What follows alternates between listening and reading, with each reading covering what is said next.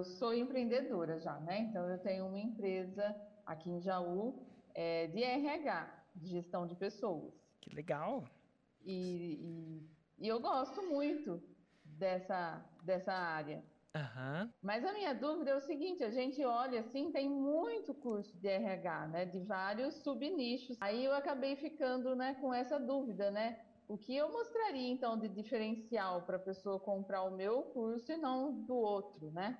Então, eu vou falar de uma coisa que o que determina se o mercado, isso é uma coisa. Será que o mercado está saturado? Porque tem bastante. É, né? É, esse, esse é- É. remete, a sua dúvida remete a, essa, a isso, não Isso, remete? é isso, Acertei? exatamente. Então, o que, que acontece? A saturação do mercado depende de dois fatores, não só de um. E se você analisar um em isolamento, você pode ter um falso negativo. E falso negativo é ruim.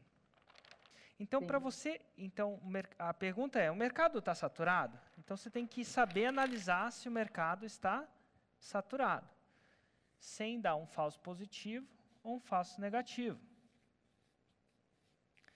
E para analisar se o mercado está saturado ou não, você precisa de duas variáveis. Hum. Chama oferta. Hum, Oferta. Você há oferta de cursos. Tá bom? sim, Mas tem uma outra variável que tem que ser colocada no, no, no, na, no prato para você analisar se está saturado ou não. Demanda.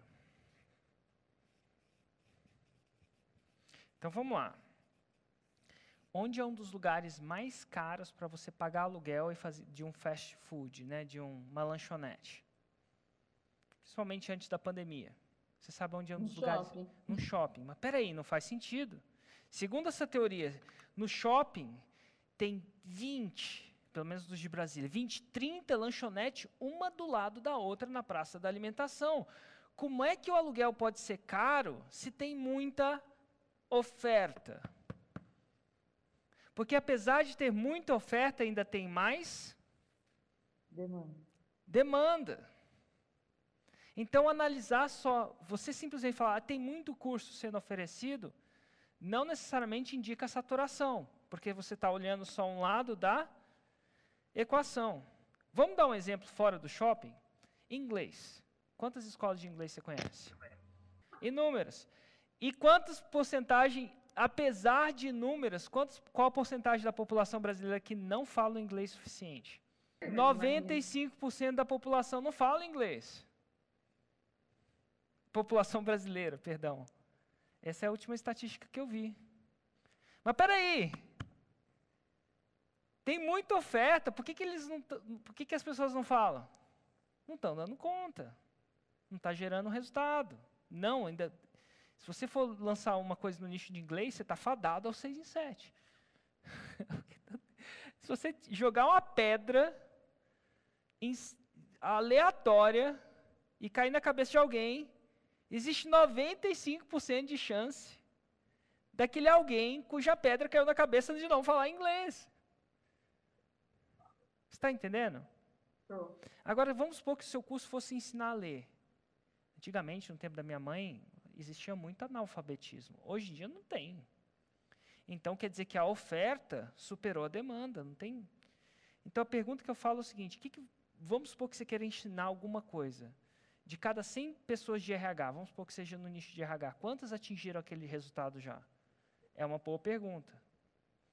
Se poucas pessoas atingiram o resultado, quer dizer que por mais curso que tem, eles não estão dando conta de quê? Da demanda. Ou as pessoas não querem atingir aquele resultado, isso é outra coisa, tá? Ou a oferta não dá conta do quê? Da demanda. E aí eu respondo aquela sua pergunta. Vamos supor que se tem uma Roma, tá? Não precisa me falar Roma.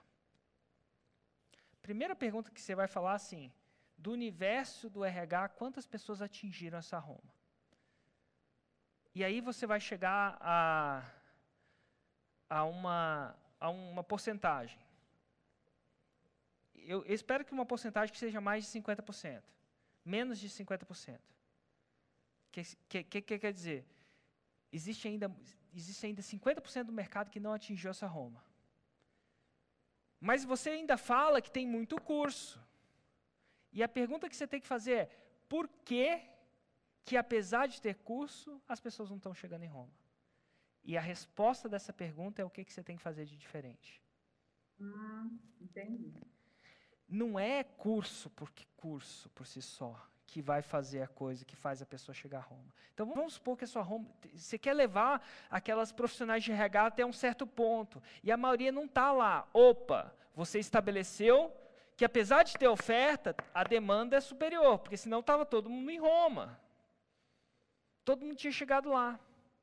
Mas espera aí, você me pergunta, mas o que, que, eu tenho que fazer de diferente, Érico? Ó, alguma coisa que essas pessoas estão fazendo não está dando conta. Então, o que, que você tem que botar no ingrediente do seu negócio para resolver esse problema?